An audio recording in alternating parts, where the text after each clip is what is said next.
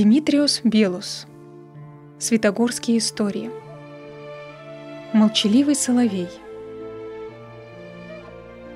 Решив однажды покинуть Константинополь и посвятить себя Богу, главный певчий патриархии, который был наделен редким голосом, отправился на Святую Гору. Прибыв туда, он направился в скит Святой Анны. Там он нашел опытного духовника для исповеди – и для того, чтобы тот вооружил его наставлениями перед началом тяжкой монашеской духовной борьбы. «Чем ты занимался в миру, дитя мое, до того, как попал на Святую Гору?» — спросил его духовник.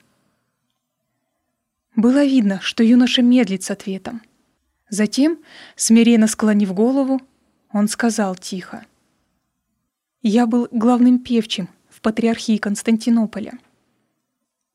Услышав его ответ, монах на какое-то время задумался. Затем, как будто сам Бог послал ему мысль, он молвил. «Послушай, сын мой, Господь одарил тебя ангельским голосом, но если ты не будешь внимателен, это может привести тебя к гордыне, и твоя душа не спасется. Здесь, на Святой горе, совершается много праздников — и если услышат, как ты красиво поешь, все начнут тебя приглашать на престольные праздники, чтобы ты пел там. Твоя душа будет отдаляться от молитвы и от Бога. Ты будешь думать только о пении и славе. Наша же цель — не поразить воображение людей, но угодить Богу. «Вы правы, отче», — ответил главный певчий. «Я готов исполнить любое послушание, которое вы мне дадите. Я думаю послать тебя, сын мой, к одному старцу, имеющему опыт духовной борьбы.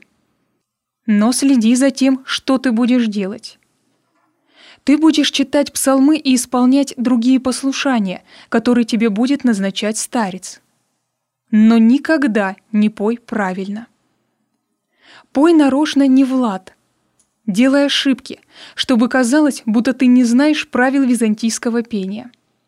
Например, когда ты будешь слышать, как поет твой старец, к которому мы сейчас отправимся, ты должен будешь постоянно показывать, что не можешь тягаться с ним в пении. Да будет все по воле Божьей.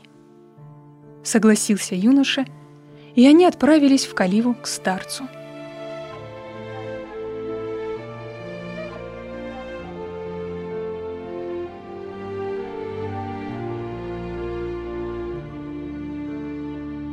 Много времени прошло с тех пор, как молодой главный певчий патриархии пришел на Святую Гору. Однажды духовник встретился со старцем, которому доверил юношу. «Как дела у твоего послушника?» — спросил он у старца, с волнением ожидая ответа. «Слава Богу, все хорошо», — ответил охотно старец. «Он очень смиренный». «Но вот беда — Петь-то совсем не умеет. Все время фальшивит. Уж я его исправлял, показывал, как нужно. Он, конечно, старается, но у него ничего не выходит. А вот читает хорошо. Со слезами на глазах слушал духовник старца, не открывая ему, однако, духовной борьбы главного певчего. Он ощутил невыразимую духовную радость со слов собеседника. Вернувшись в келью, он возблагодарил за все Господа. Шли годы в молитве, посте и послушании. Смиренный главный певчий всегда с глубоким благоговением принимал все замечания других певчих.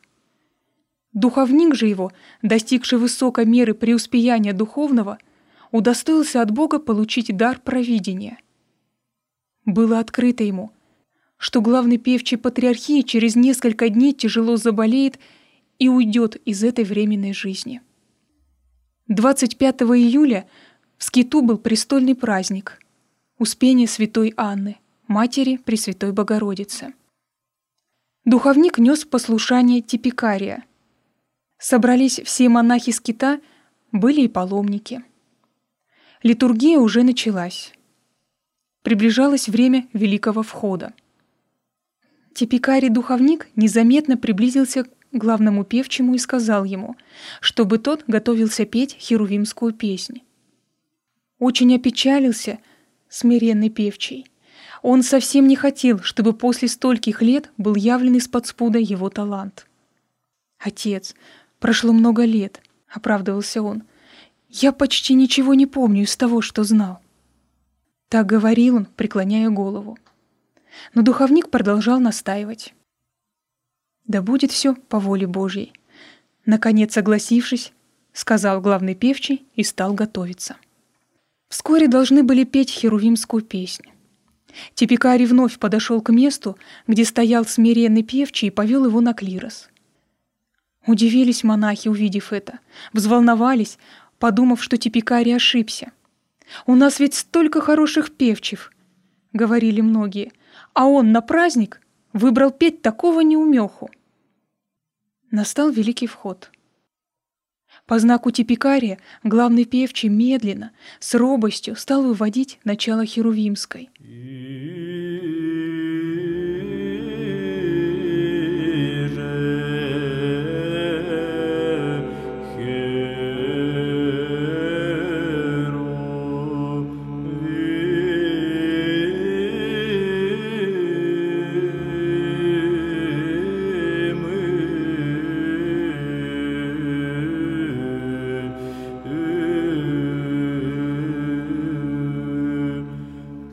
Поразились все красоте его голоса, едва полились первые звуки.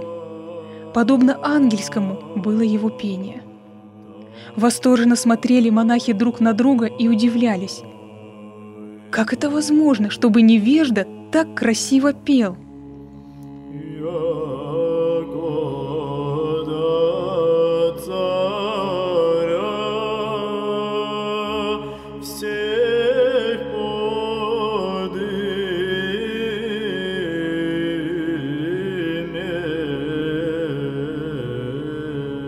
Голос реял надо всеми и словно доносился из рая.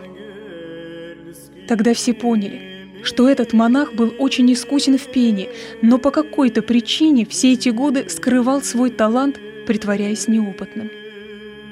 Многим стало горько. Они припомнили, как исправляли ошибки главного певчего, не снисходя ни к одной фальшивой ноте, а когда подходила его очередь петь, порой просто отстраняли – Через несколько часов литургия завершилась, и монахи вышли во двор храма. Потрясенные глубиной смирения своего брата, они стали обсуждать это между собой.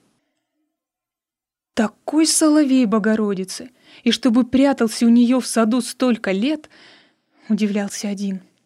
Будто бы все певчие птицы свели гнезда в его гортани. Восхищался другой — Такого голоса Святая Гора не слышала уже многие десятилетия. Этот Божий человек слушал нас столько лет и никогда ничего не сказал. Наше пение совершенным не назовешь, но он ни разу нас не исправил.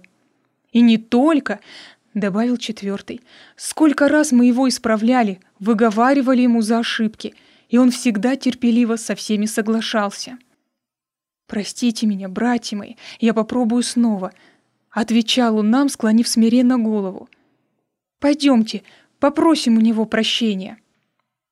Едва монахи увидели своего брата и хотели было с ним заговорить, как духовник тотчас опередил их, оградив монаха от опасного людского восхищения и в последний раз проводив его к келье. Никто бы так и не узнал смирения того монаха, если бы его духовник не открыл его людям. Открыл же для того, чтобы другие извлекли для себя пользу. По прошествии двух дней главный певчий с ангельским голосом тяжело заболел и почил о Господе, как и предвидел его духовник. Теперь он будет петь на небесах в сонме ангелов, восхваляя вечность Творца.